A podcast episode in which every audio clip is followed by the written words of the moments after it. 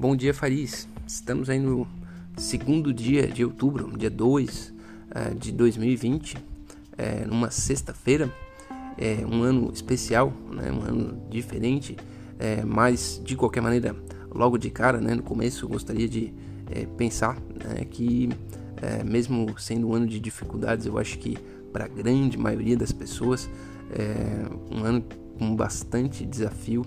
Eu tenho certeza que uh, vai ter sim o lado positivo desse ano uh, e a gente vai conseguir ver com mais clareza ele no futuro. Uh, e esses, esses desafios acabam nos tornando um pouco mais fortes, né? um pouco mais resilientes e às vezes também um pouco mais consciente é, né, do nosso do nosso pequeno e importante lugar no mundo. Né? Então, muitas vezes aí em momentos de de extrema dificuldade, a gente consegue é, dar uma palavra, um abraço né, virtual né, em alguém, alguma coisa já muda a perspectiva é, seriamente né, de alguma pessoa que está ao nosso redor. Então, faço essa, essa ressalva nesse ano difícil de que a gente tem mais oportunidade de, de ajudar né, e às vezes se ajudar também, é, olhando as coisas uh, por uma perspectiva mais uh, positiva e otimista e às vezes até realista, né? Porque a gente, uh, ser humano também tende a entrar muito no pânico, né? E o pânico também, o pânico não é realista. O pânico ele é um, um uma exacerbação da, da parte ruim, né? E normalmente o, a parte realista está mais no meio. É, quis começar um pouco é, falando sobre isso, mas vamos conversar sobre, mais sobre isso é, ao final do podcast. É, bom, é, os mercados, vamos, os mercados financeiros, o investimento, é, hoje né, começou meio misto lá na Ásia, né, eminentemente no campo negativo, aí com um pequeno destaque para a bolsa da Coreia, é, e já entrando na Europa já foi para o terreno negativo assim como sinaliza os Estados Unidos. Quais que são as principais notícias? A primeira é que o presidente americano contraiu a, o, o Covid-19 né, e, e, ele, a primeira, primeira dama, é, vão entrar em quarentena. É um momento de bastante, né, bastante conturbado, porque é, o, é o, quase que o ápice da campanha presidencial que, né, da, da eleição que vai acontecer em novembro uh, desse ano nos Estados Unidos e ela é super, enfim, né, é a maior economia do mundo, né, maior potência. E além disso, é, o presidente Donald Trump, isso vale ser ressaltado, ele é, foi um, um, consolidador de uma, de, um, de uma linha né, de, de, de política é, ligada às redes sociais, ligada a uma, a uma direita mais conservadora e tudo mais. Eu não estou fazendo a, a, análise de mérito, falando o que, que realmente aconteceu, né? Isso vinha é, líderes é, com esse pensamento próximo, né? Já, já tinham assumido países pequenos, né? Mas assim que o Donald Trump assumiu, isso começou a ficar mais forte, inclusive, né? Eu acho que com certeza deve ter dado no mínimo alguma contribuída uh, para que também a gente tivesse um líder uh, com essa mesma dinâmica né, de, de, de, de, ação política aqui no Brasil também. É, então, é, se isso é, vai se manter, tende que no, no, mundo todo também tenha mais possibilidade de terem líderes como ele. Se isso retroceder, também existe a possibilidade que uh, no mundo todo retroceda esse, esse, esse estilo de liderança.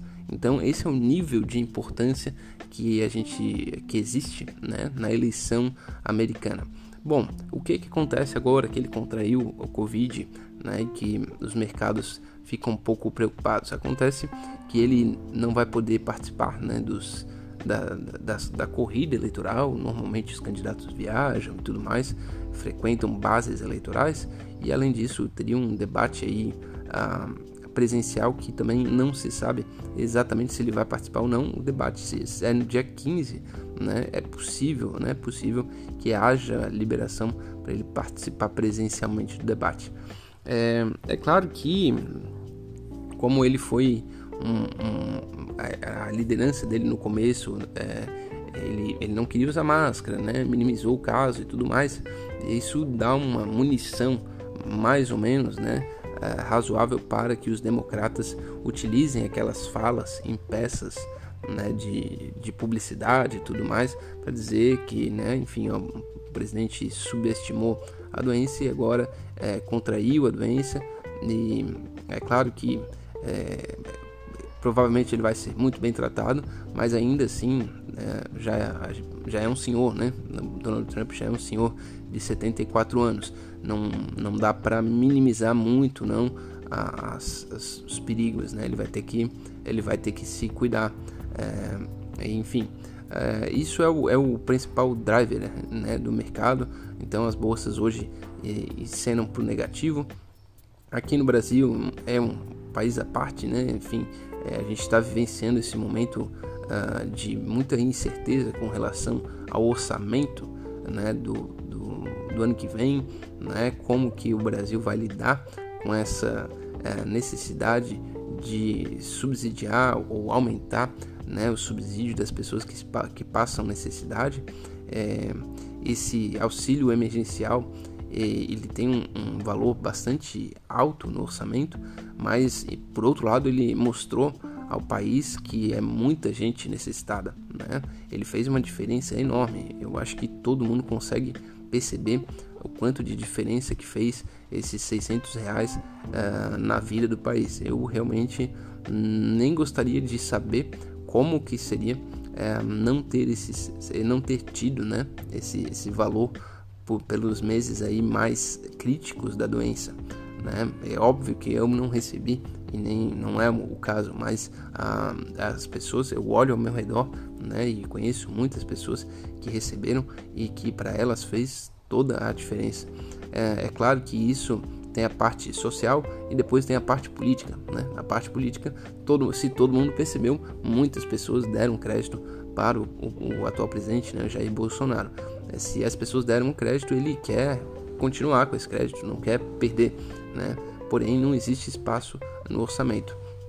É, eles tentaram né, uma manobra que todo mundo já sabe, manobra um pouco complicada, né, para dizer o mínimo ali, de usar é, recursos de outras fontes para tentar é, manter um, um, subsídio um pouco mais alto uh, com a tal chamado renda cidadã e isso uh, causou muito ceticismo no mercado.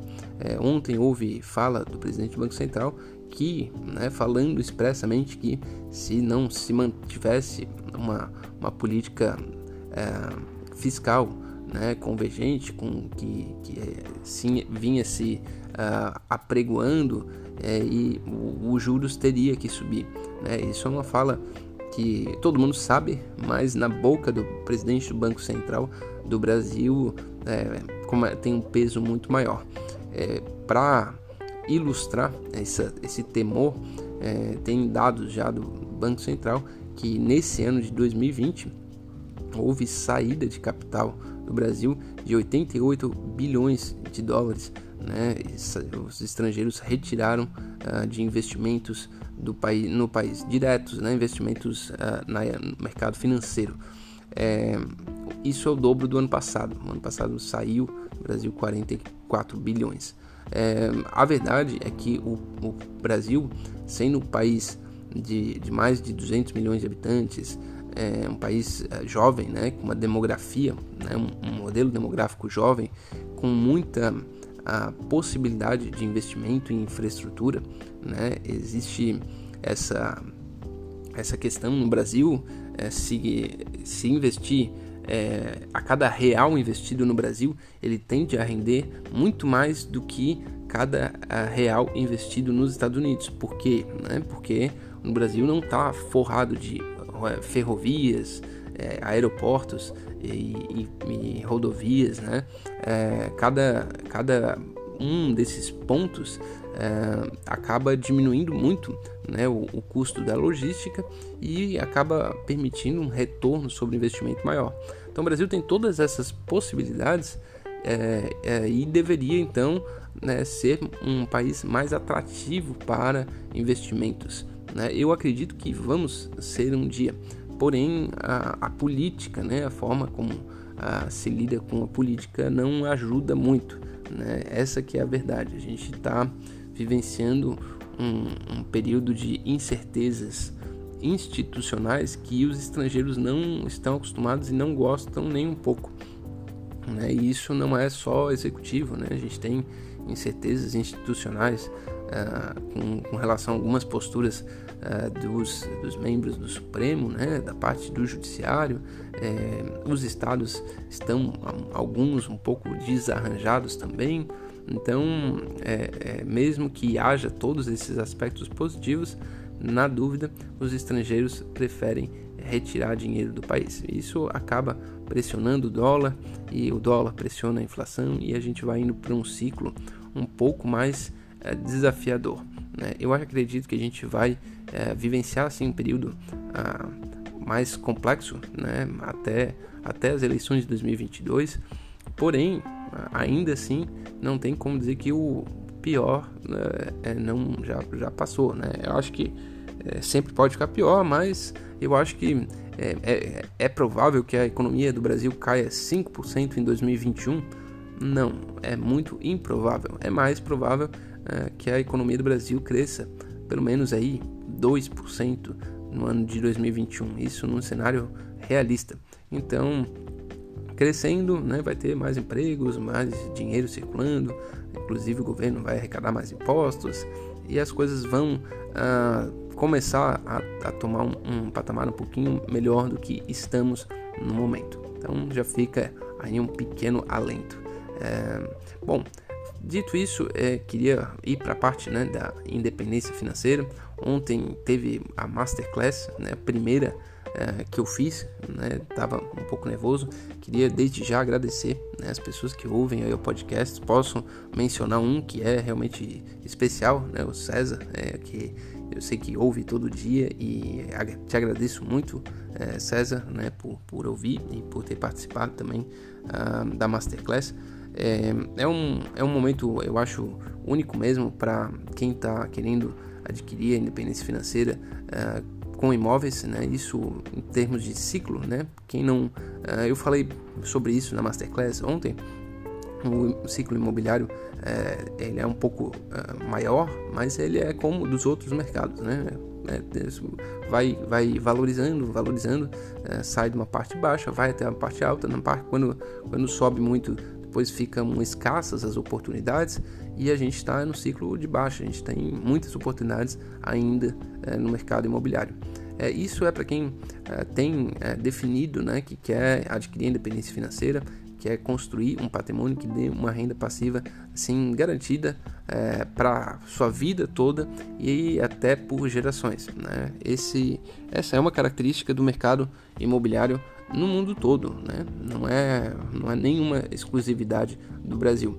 Eu vou até comentar um fato que é, eu não, não tinha comentado com, com ninguém, é, mas vou antecipar aí que o sábado é o dia de falar um pouco da vida pessoal e, e então vou falar um pouco na sexta-feira.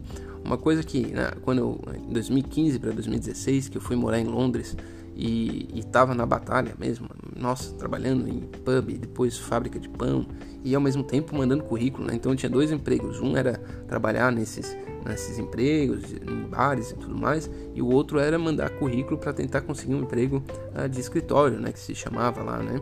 Enfim, depois quando eu consegui um emprego de escritório, era numa startup que fazia aluguel, uh, que era aluguel por temporada similar ao Airbnb, mas ela era focada para pessoas para empresas que estavam fazendo remanejamento de funcionários, né? Empresas que que estavam alocando funcionários em outras cidades do mundo, daí principalmente focado na Europa, né? Então, é Google, Microsoft, é, outras empresas é, grandes multinacionais que levavam, sei lá, não 500 não, mas às vezes 100, 200 trainees para a Irlanda, né? Ou para é, é, para a própria Londres, às vezes para para Cambridge tinha bastante da Microsoft, enfim, é, e a gente tinha que fazer um pacote, né, de arranjando hospedagem para eles e também é, algumas outras detalhes, né, de como tirar o, o, os, os, documentos oficiais, de como conseguir é, o celular, né, conseguir acesso à internet, esse tipo de coisa. Enfim, é, então eu tinha que lidar com os proprietários ou gerenciadores de imóveis é, daquelas localidades, bastante em Londres. Eu fiquei bastante impressionado com, com como o mercado imobiliário ele é até em Londres gerido por pessoas com pouquíssima é, instrução e métrica. Né? Eu, eu volta e meia falava com alguém que, que era responsável por assim alguns milhões, eu diria assim facilmente uns umas 10 milhões de libras, é, imóveis assim bem importantes em cidade, em locais muito privilegiados de Londres e assim falavam muito mal, assim, né? Não, é, italianos ou, ou, espanhóis falavam mal o idioma e tinham, assim, um nível de, a gente percebia, né? Naturalmente lidava com isso, um nível de gestão é, muito precário. E eu fiquei assim com aquilo meio focado, assim, nossa, como é que pode, né? Aqui nessa cidade, nessa metrópole, os caras gerindo dessa forma. Às vezes eu queria falar algo que era do interesse deles, né? De uma pessoa que queria pagar dinheiro para eles e era era caótico às vezes, assim, a pessoa falava de qualquer jeito e coisa e tal. E isso era, é, para mim, bastante curioso. Mas depois me levou à reflexão assim, bom, é, eles estão né, com o ouro na mão. Né? Quem conseguiu se estabelecer ali, é, pegar aqueles imóveis, é, né, imóveis bons, a preços bons, é, eles estão com ouro na mão. Se eles quiserem quase que fechar o imóvel, deixar um ano, é claro, vão perder dinheiro, vão, mas é, aquele imóvel depois nunca mais vai deixar de render dinheiro. Então é um, é um fato é, pessoal aí que eu trabalhei nessa startup, chamava Flat Club na, na época.